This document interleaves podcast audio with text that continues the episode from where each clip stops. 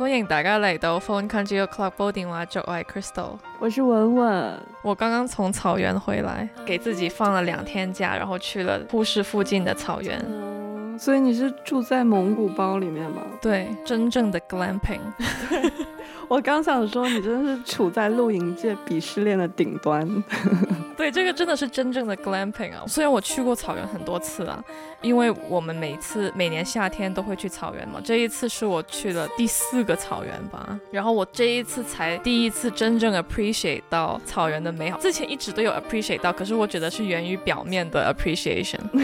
Defined 表面的 appreciation 跟实际的喜欢是怎样？其实跟草原没关系，就是。我们是 road trip 嘛，我们是开车过去的，然后在路上我就一直在听歌，然后又在自己的 time machine 里面，然后 我就突然想到，之前有很多人觉得我离家这么远，这个是一个很勇敢的举动嘛，然后我突然觉得其实我没有很勇敢，而是我觉得我的身边有很多 love，you know，不然我也不会有这个底气去做这些事情。嗯，就是你的勇气是有一个原因的，你需要有一个支撑你的那个原因。不是一种莫名其妙的勇气，是莫名其妙的。可是，可是即係如果我身边一直冇一個好強嘅 supportive system 啦，我唔會有这个空间想去探索更多不一样的地方。Oh. 就是我可能会想去一直停留在我的 comfort zone 里面。Oh. 你可以说一下这个系统里面具体是有什么吗？很單純的，我的朋友啊，mm. 因为我的朋友一直都是那种认识十几年的朋友，mm. 然后他们也一直不会说觉得我在离开香港然后去这么远的地方是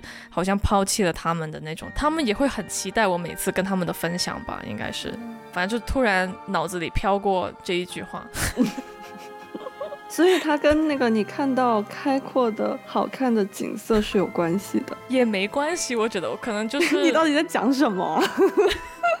不是那个是一个，哎，我我要补充一下，我是个水瓶座，嗯，OK，就是我的脑子经常会突然飘出一些我也不知道它在哪里来的。拿水瓶座出来挡枪？不是因为我解释不到，就是它突然飘过了，然后我就突然很感动。啊，对对对，我刚好，哎，我的 Spotify 上面是播着 Somewhere Somewhere Only We Know 还是什么，然后我突然就觉得不是一个很实在的地方，嗯，不一定是我们一定要聚在一起或是怎么样，but。It's a connection。呃，我就是说一下，I'm trying to understand here，就是这一次去草原看到那些景色，跟之前看到的是一样的。但之所以产生了不一样的想法，是因为你正好在听这首歌，然后让你想到了你身边有很多在支持你的人，然后那些人是你以前在香港的朋友，不是苏，所以是友情的力量，肯定是友情的力量，因为苏在我旁边啊，我就说这个是一个远方的东西，就是除了实实在在的爱以外，还有一些 connection，you know，就好像 好像 Harry Potter 的妈妈给他留了爱一样，嗯，you know what I mean？哦，是一个无形的东西，可是我就突然那一下子很感动嘛，然后我就可能没有多想这个东西是怎么来的，反正就那一下子突然很 thankful。所以其实还是那个开阔的景色的力量。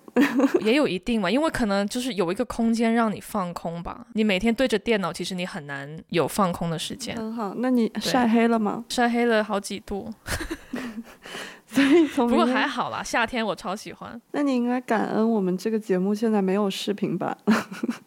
不然你现在的 foundation 还能用吗？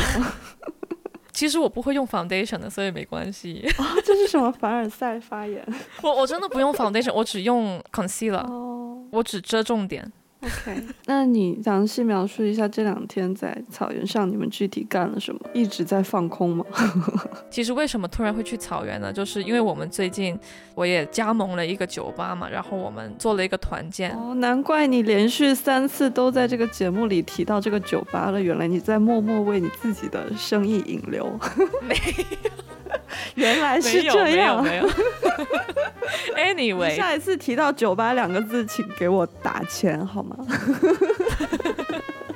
都没有讲名字。OK，Anyway，不要以为我不知道，你这就是软性广告。可是没有人知道我在哪个酒吧主爷干嘛？等一下就有人在评论区问，然后你就悄悄说了，我怎么知道？才不会做这种很 sneaky 的东西。谁知道啊？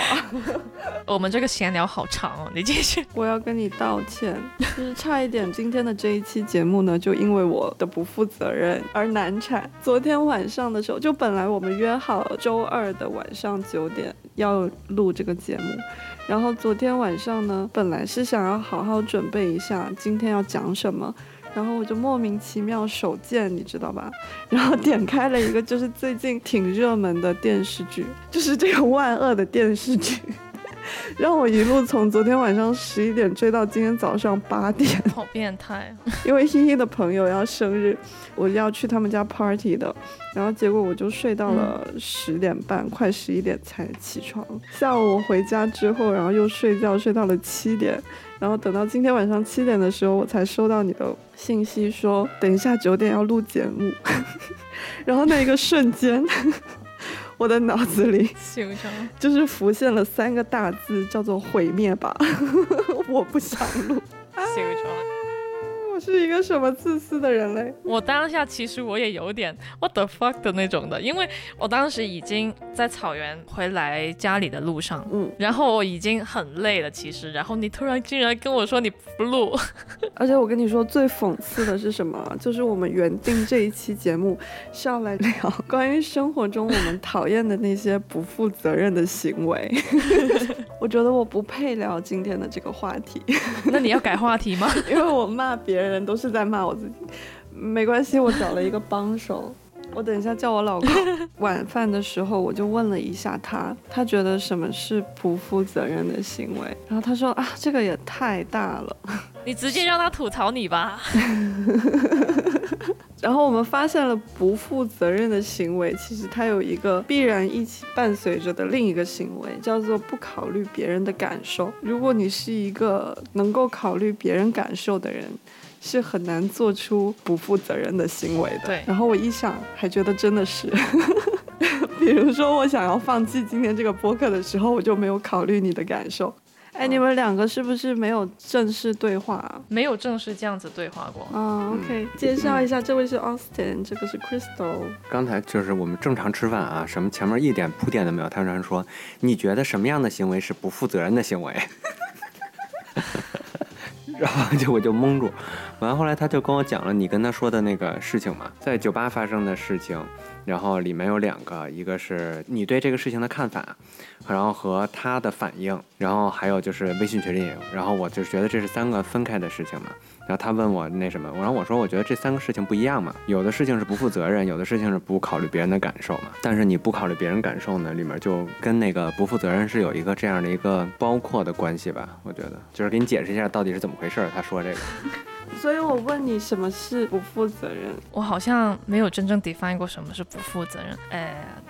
快！你现在现场 define 不负责任就是不负责任呢？The fuck 就是你还要怎么 define 呢？就是不负责任，就是 你最近遇到过的一个不负责任的事情，让你觉得某一个人是极度不负责任的情况，你方便形容一下吗？可是我这样讲完之后，我不想别人觉得哦，就马上知道我在讲谁了。我觉得这样子的话，我又不顾别人感受哦，所以我会考虑到要不要讲出这件事情。你觉得现在是一个公开的播？播客节目，所以你未必要利用这个东西去指出你身边某一个具体的个人，也不是啦。其实我很想说的，因为我第一个想到的事情，毕竟就是那件事情嘛。嗯。可是我又觉得，如果我把这个东西讲出来了，就好像在公审这个人到底是。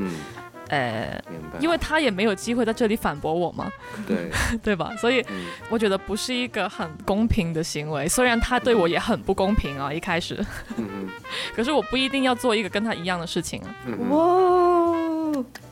是的，而而且这个事还有另外一个，我觉得就是虽然我我是相信你说的事情的啊，但是呢，我们毕竟也是听你的一个转述这个事情，所以其实我们听到这个事情，我们现在在讨论这个事情的时候，其实已经脱离了它是这个事情本身了。你自己基于你自己的记忆，基基于你对他的看法和我，然后我们是基于你给我们的转述来说这个事情，其实就已经脱离这个事情本身了。所以我觉得也没有太大意义了。对对对对，嗯，那我们讲一个有意义的，来，你们两个来公审我。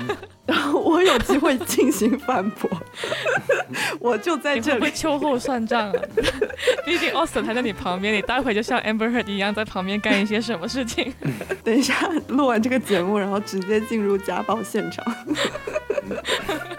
所以就是你看，从另一个角度去想，你说聊不负责任这个事情，它意义是什么呢？怎么想都好像坏处多过于好处吧。，对，就是你可以用它来，比如说刚才文文说这种情况啊，我拿这个说出来，然后就是作为一种怎么说呢，跟别人辩论的论据啊、论点也好啊，然后或者说的过分一点、夸张一点啊，是用来攻击另外一个我觉得不负责任的人的一个武器。嗯那换另外一个角度的话，我自己了解哦。到底什么是不负责任的事情？然后完了，我自己经历过这个事情之后，我知道他是不负责任了。然后呢，你你嗯能做什么呢？我我觉得你其实有的时候你很难改变一个不负责任的人，其实也对对对吧？我我不知道不负责任 anyway 不负责任是有好处的，我要为不负责任证明 哦够那你觉得这个好处是什么样的好处呢？是自由啊。可是这样子的话，你就要搞清楚什么是自由了。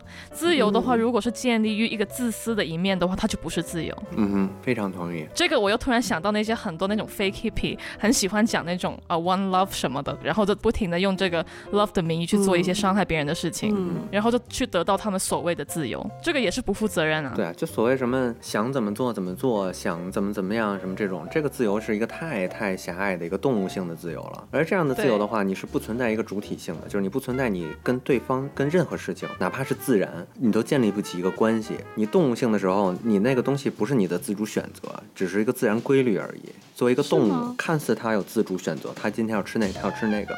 但实际上，它难道不就是大自然的安排吗？它只不过是大自然的一部分，它跟大自然成立不了两个独立的个体或者互相审视的关系，根本都成立不了。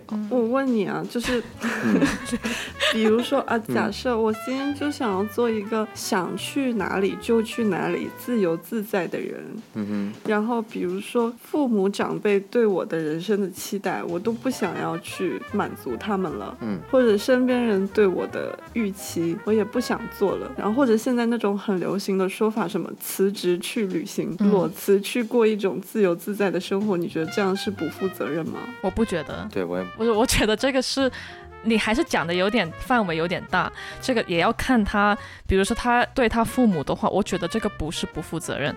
可是如果他在这里有建立一些，比如说呃他自己有一个 business 或者是什么样的，他有一些更大的责任，然后他突然就因为这些东西就跑出去了，这样子的话，他就是不负责任。点样讲呢？就是他没有 fulfill 到他父母对他的那些 expectation，嗯不是他的责任，我觉得啊。可是如果是他自己建立的某一些东西了，那些是属于他的，然后他没有完成那个责任的话，就是他不负责任。你可以有很多 reason 嘛。嗯，sorry 啊，现在现在依依在哭，然后我们两个就这一期就是一期完全不负责任的节目，突然莫名其妙拉了一个男嘉宾出来讲话，然后那个嘉宾又莫名其妙的下线。没关系，没关系。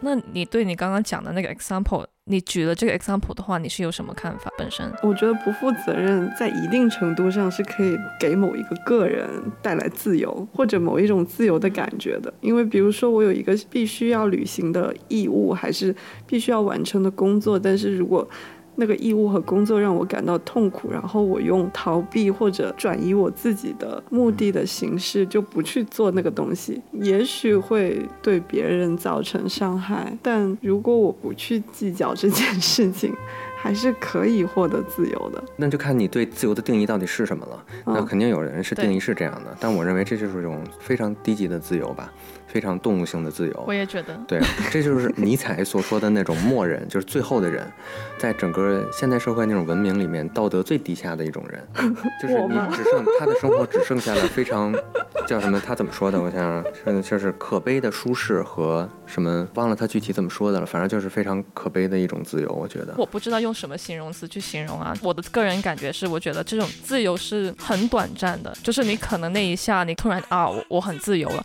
可是你还是会 care 人家怎么去想你怎么怎么样。就好像你今天本身你其实跟真的可以不录，如果你真的不 care，你可能就是知道我对你在这个东西上面有 expectation，然后你突然就会被这个 expectation 逼了啊，我要去马上做这件事情，所以其实你也没有很自由。地方讲呢，这是就你的心其实是不自由的。嗯，我有一个好奇的点，就是 那这个责任跟自由的边界在哪里呢？假设我们今天这个节目真的因为我懒，然后它取消了，或许我会获得一点点松了一口气的感觉，因为通常有一些责任是。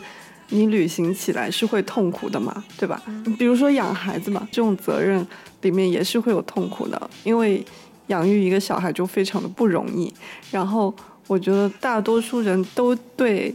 就是能够自由自在的生活是有一个期望的，那如何去平衡这两者呢？我觉得这个首先就是看你自我认知吧，就你对自己的自我认同到底是怎么样的。有一个我挺喜欢的一个保守派的一个心理学家叫 Jordan Peterson，还挺网红的。他他还说，他就推荐所有的年轻人都要去尝试走进这个结婚生孩子这样的一个人生的阶段。他觉得这个阶段，当你真正有一个孩子的时候，你才会真正认识到有些东西比你自己。更重要，这个就跟很多在谈伦理的人说的，我觉得是就异曲同工呢。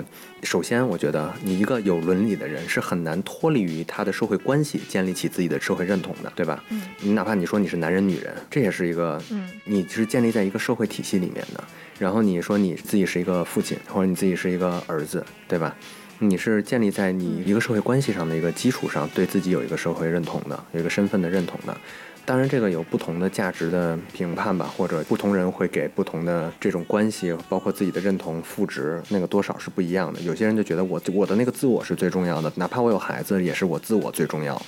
那有的人就会像，比如那个我说那个 Jordan Peterson 他说的那个，就是你生了孩子的时候，你意识到啊。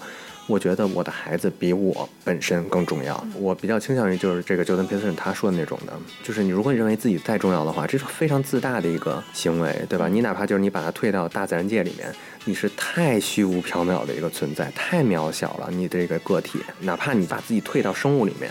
生物的繁衍是吧？是对生物来说最重要的。那你的孩子就是你这个物种能繁衍下去的一个基础，对吧？你有一个孩子，哪怕你就退到这种维度上，你的孩子也是比你更重要的，对吧？但是我们会经常在老一辈的人的身上，比如说我妈他们那一代人，他们就是真的觉得自己应该要为自己的子女付出了全部，然后他们会产生一个很强大的牺牲感。然后导致两代人之间的关系其实并不亲密。你说的是另一个事情了，这个是你怎么就是去看这个事儿？他比你重要，不代表你一定要给他这个心理压力。我告诉你，我全为你牺牲，也不代表你必须要给自己这个压力。就是他比你重要，不代表你要完全牺牲你自我嘛？嗯，对吧？嗯，你好不酷哦！我就是不酷，对。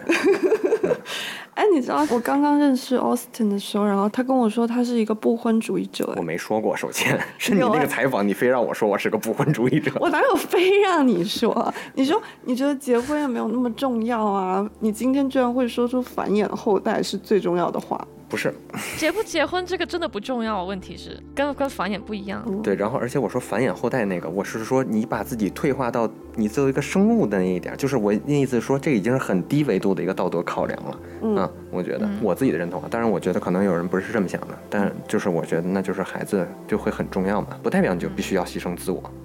你当然会妥协一部分，这跟任何关系一样的。你跟任何人接触，你都会有一部分妥协。如果你在乎这段关系的话，对。然后那个妥协，也许那个短暂的时间里面你会有不自由的感受，但是长期来看你会是更快乐一些的吗？所以就是又回到你对自由的定义到底是什么？对。比如你少喝一杯水，你这个事儿，你这个五分钟你没有办法想干什么就干什么，这个就是不自由了嘛？嗯。那我们对自由的定义就不太一样，其实。哦，是吗？对。对啊。嗯，Crystal 对自由的定义是什么？我对自由这个东西是矛盾的，就矛盾的点怎么说呢？比如说，我现在我离开香港，都离开了我的家，然后我去了一个看似很自由的地方，没有人管我，嗯，怎么样的？可是我不会觉得这样子就是真正的自由，因为我还是会为我的家庭关系的东西而不快乐。那这个就不是自由了呀，你懂我意思吗？就是你的自由其实有很多层面嘛。就是虽然我不会每天在那里不开心的，可是你问我我会不会很自由，我会回答你我不自由。但如果自由的这个定义不是那么清楚的话，那我们每天说我们要追求自由的时候，又其实是在追求什么？我觉得你就是要回到你对自己的自我认同到底是什么样的，嗯，对吧？你对自己的自我认同是一个，就是我就是想要。比如动物性那种自由，我这个时候有这个生理上的冲动，我就要做这个事情。嗯，那这样我是觉得这个是我们文明社会下的人类吗？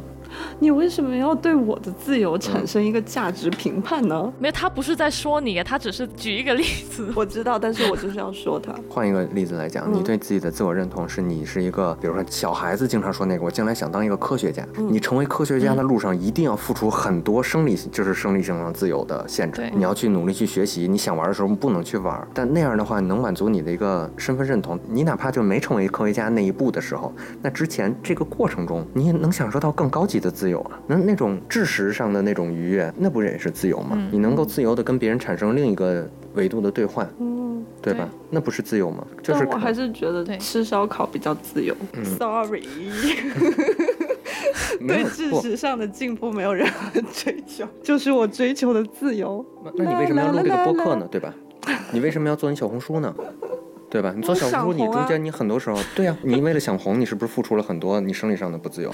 你那个时候你可以出去玩的，对吧？你可以去吃烧烤啊，那个时候你可以去做脸啊。我也去了。嗯，对，但你你做那些时候，你就要付出这个代价嘛。就那个时候你去不了了嘛。嗯，Crystal，嗯，你刚刚去了草原上面，是不是在草原上面你有体会到自由吗？Of course 有。那个是不是你最近一次体会到自由的时刻？那也不是啦，我很难回答你，我每天自不自由？我觉得这个。自由也是你每天的感觉也不一样的吧。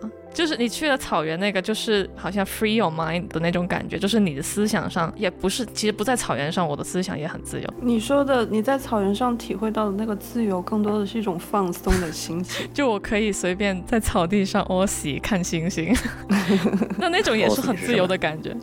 拉屎，拉屎啊！那那种也是很自由的感觉，又没有人会看到。屙屎是你的名字啊，你居然不知道那是 o c d 不过那个是一个很。就是不是那种自由的自由嘛？就是如果你问我在草原感受到的自由，那个也是其中一个点呢。但那个就是自由啊，那个就是我追求的自由。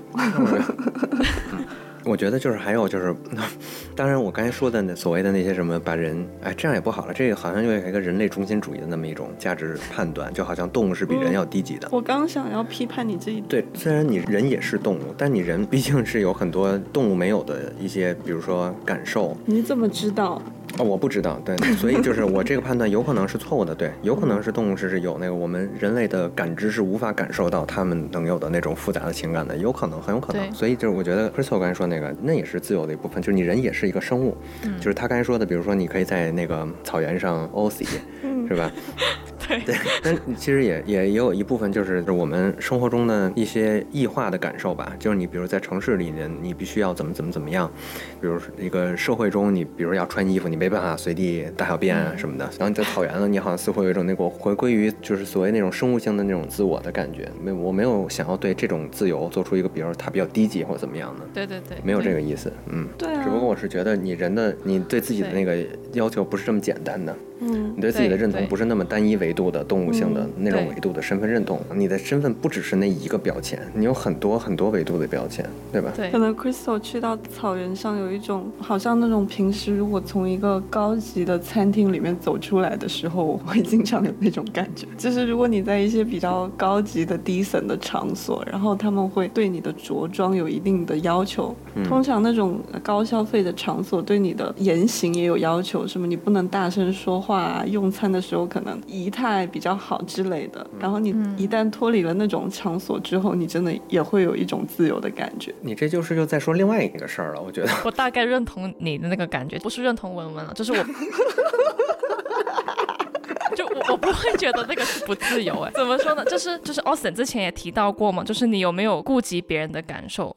就是可能你给了这么多钱在这里消费或者怎么样的，然后你也绝对不会想听到隔壁有人在大声唱歌，或者是大声讲一些很无理的话或者怎么样的，就是那个也是一个基本对人的 respect 嘛。就算你在不在一个高级场所，你也不应该在那个地方大声讲话或者吐痰，或者就是把烟直接弄到地上或者怎么样的。就是无论你是不是一个。高级的餐厅啊，嗯，我觉得，对所以我我不会觉得这个是不是一个自由的事情，就是我觉得这个是人应该要有的特质。你说的是那种，就是在某一些场景下面，就某一些社会规范对你的那种约束。嗯，Crystal 说的是，你应该从以什么为中心，以你有没有去考虑对方的感受，来从而来调整你自己的行为。嗯，对吧？你当然随便蹲下就 OC 是很爽的，对吧？对，但你如果你对面就有一个人的时候，对吧？你你你有没有照顾他的感受？这个东西就跟你在哪个场景里面，但是你说那是个比较特殊的情况，在一个高级餐厅里面，这个我部分是不认同的。我认为那个是一种就是就不同阶级阶层之间品味的一个区隔嘛，是有一些人嗯特意塑造出那样的一种规范，来区别于他们和一些可能收入没他们那么高啊，社会阶层没有那么高的那些那些人是刻意区分开的。但是有一些嗯准则，我觉得是 universal 的，比如说大声的喧哗这种事情，对吧？嗯你可能这会影响到对对方，因为对方就你就算在一个苍蝇馆里，你互相讲话的时候，你也不想说，比如被人打扰或怎么怎么样的。我也认同，就是如看是什么样的行为了。所以没有人认同我。就是，不是不是不是，我 没有我也认同就。你那个场景，高级餐厅里，我不会去想要说，我必须得把餐巾要怎么怎么放才是对的。但是我觉得那种时候不应该说，比如说使劲的敲碗啊什么这种，这个我觉得是不应该的对。但是他们所谓的那一套，哪手拿刀，哪手拿叉，怎么摆什么那些，我是觉得是 bullshit。我是觉得我没有那么的在意这个事情我。认同，所以就没有人认同我，已经收获了 Crystal 三个认同了。不是，我也认同你，就我奎索也说了，我没有认同文文，你是不是很爽啊？听到这句话对，话可，能是有点爽，然后所以想笑。所以你觉得我 in general 就是一个不负责任、不在乎别人感受的人是吗？说真的，我我保证一会儿不打你，但是你可以说，我觉得没有。不是了，你笑什么？没有。不是 Austin 这个应该会更有发言权，不是啦，因为我是觉得的，就是因为我认识你那么长时间嘛，我以前真的觉得你很不负责任的，大学时候，对我是真的会觉得，为什么你还没毕业呀、对，为什么？你还，我就很不明白，你知道吗？然后我们的学校学费也特别高嘛，然后我当时就虽然我家里是可以负担这个东西的，可是我会很努力的去，一定要保持自己拿到那个 GPA，然后我就可以每一个 term 都可以有那个奖学金。那还你完全没有哦，完全不在乎这个事情。对，然后就去玩，然后又 drop 这个又又怎样又怎样，然后我当时就会觉得你很不负责任，可是我现在觉得你变得很多的，我觉得我没变，我觉得有变了。我不知道具体你变了，因为我我没有跟你一起生活嘛。可是我觉得，就我看起来，你已经比以前 responsible 很多了。你觉得我有吗？我觉得你说的对，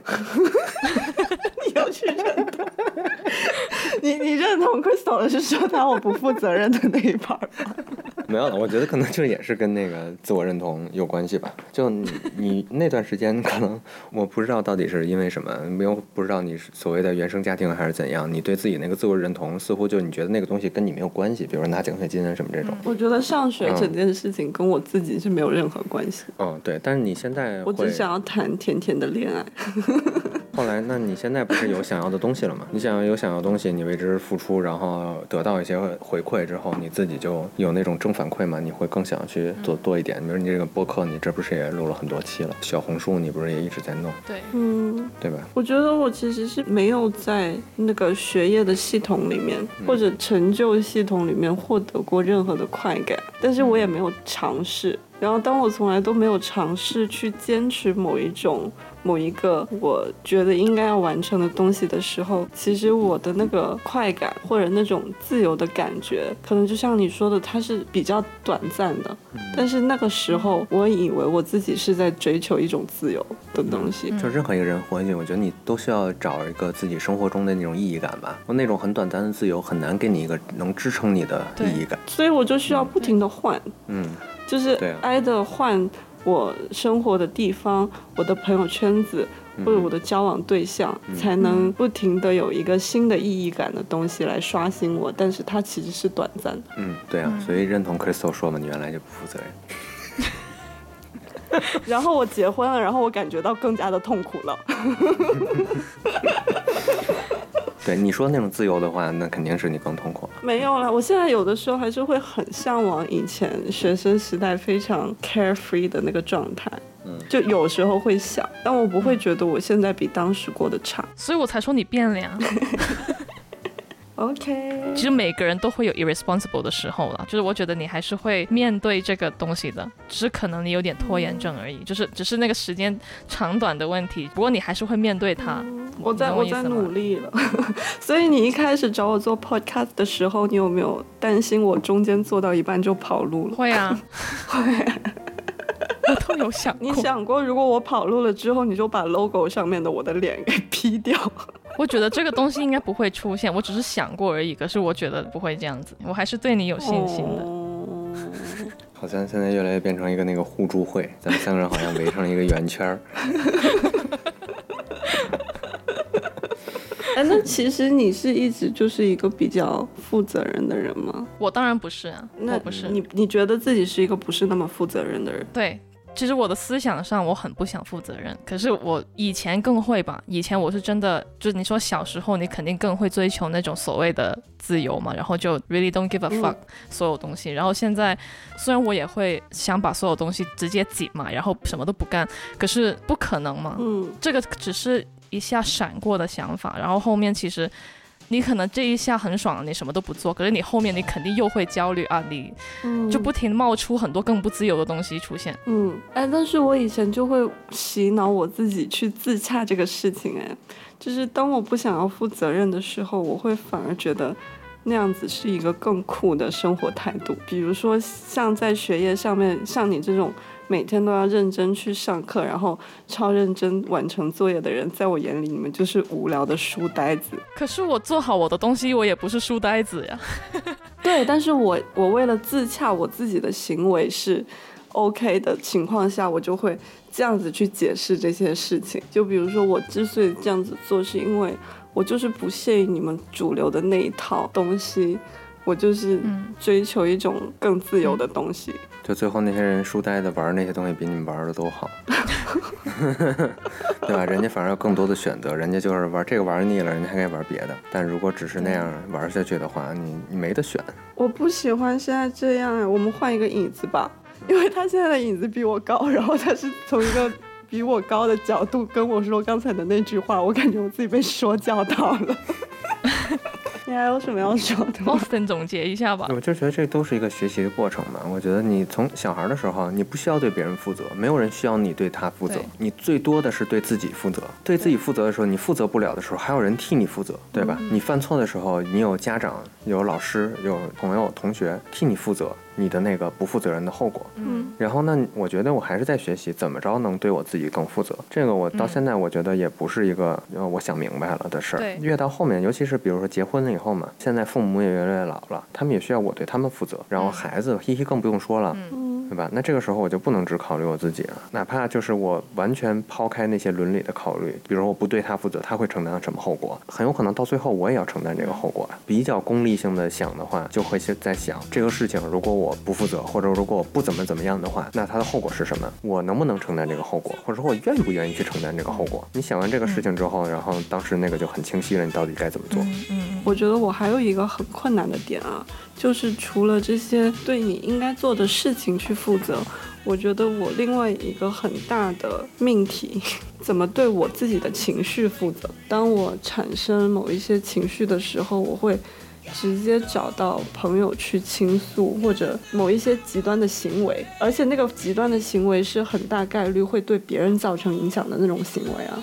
然后我并没有在这个过程中尝到任何的我不能承受的后果。比如说，我某一个很看重的朋友，因为实在无法忍受我的情绪，然后他就放弃我了。我没有遇到过这样子的事情，导致我现在当我有不好的情绪的时候，我会还是习惯那一个模式，就是我要把我自己的不顺心发泄到我周围的人身上。但是我会用你的那个你说你比较功利的那个想法去想这个问题了。现在就是比如说，在我面对我的孩子的时候，可能我现在怒气值已经到了两万，然后我确实是可以选择毫无顾忌的使用任何此刻我想要使用的语言和行为去表达我自己现在的这个情绪。但是如果对他造成了心理阴影或者心理上的创伤，那这个后果我承担得了吗？对我会拿这个东西去约束我自己。可能很短暂的那个，就某一件事情那个后果，甚至都你都不用去承担。某几件事情、某几年的事情，恨不得，嗯可能那个后果你都不用去承担。嗯但是再长期一点的、嗯那个后果，嗯你能不能承担？就说的再夸张一点的一个非常不恰当的例子，到你自己回顾自己一生做了什么的时候，我不知道啊，可有可能真的能自洽，但是你能不能自洽这个事情，我觉得我不能。嗯，对，嗯，因为我有幻想过，比如说假设啊，假设我不履行我现在需要履行的一些责任，然后有一天如果希希长大了，然后他跟我说，或者我从别人口里听到他说他不想要变得像他的妈妈一样这种话，嗯，我整个人都会崩溃的嗯。然后我现在就会幻想那样子的场景，然后来约束我自己当下的这些行为啊。你干嘛对我投来了怀疑的眼神？他给了我一个怀疑的眼神。